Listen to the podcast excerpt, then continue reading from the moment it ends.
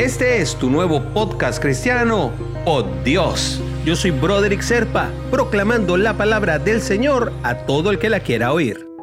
El devocional del día de hoy nos lleva hasta la segunda carta de Corintios, capítulo 3, versículo 18.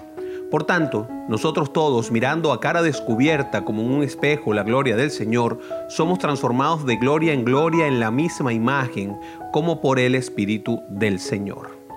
Y esta quizás es la imagen más importante de todas las imágenes del cristianismo. Cuando nosotros hacemos nuestra confesión y profesión de fe, tenemos que pensar que esta es la promesa más importante que nos ha hecho el Señor. Esto es lo que de verdad nos lleva a nuestra fe.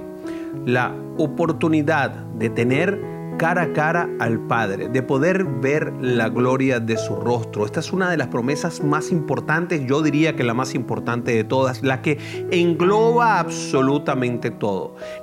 Cuando Moisés subió al monte, en el relato del Éxodo, que revela cuán estrecha era su relación con Dios, pues él decía que el Señor hablaba con Moisés cara a cara, como cuando alguien habla con un amigo. Esto lo dice Éxodo 33, 11.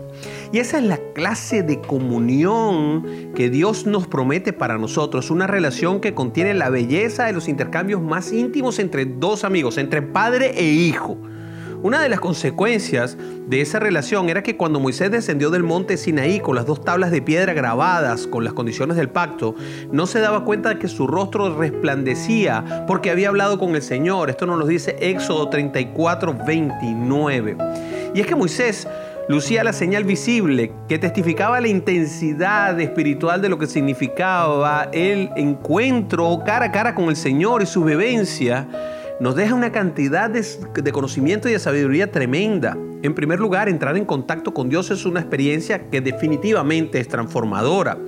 En segundo lugar, Moisés no sabía que había experimentado esa transformación, él no se había dado cuenta nosotros tenemos por dentro una angustia de querer sentir la obra de Dios en nuestras vidas y clamamos a Él en nuestros encuentros para que nos toque, para que nos hable, lo pedimos a cada rato y no nos damos cuenta quizá de que hemos tenido esa oportunidad inmensa de tener al Señor no solamente a nuestra cara, sino dentro de nosotros mismos. Los monólogos que intentamos disfrazar de oraciones no transforman porque no dejan espacio para el intercambio de intimidades con el Señor, más bien son una extensión de nuestra propia fascinación egocéntrica con nosotros mismos. Por eso es que orar, muchas veces más que hablar, se trata de escuchar, de sentir y de observar lo que hace Dios permanentemente a nuestro alrededor.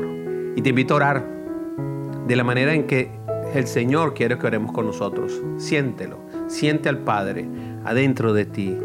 Señor, te pido que abras mi mente, mi corazón y mi espíritu a la transformación que quieres llevar en mí. Acepto todo aquello que coloques en mi camino como parte de tu maravilloso plan, Padre.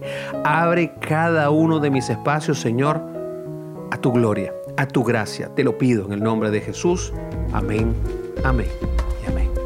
Suscríbete a este devocional simplemente buscando Pod Dios. Yo soy Broderick Serpa y te puedes comunicar conmigo al 904-274-3131. Escríbeme un WhatsApp y te voy a ayudar en lo que pueda.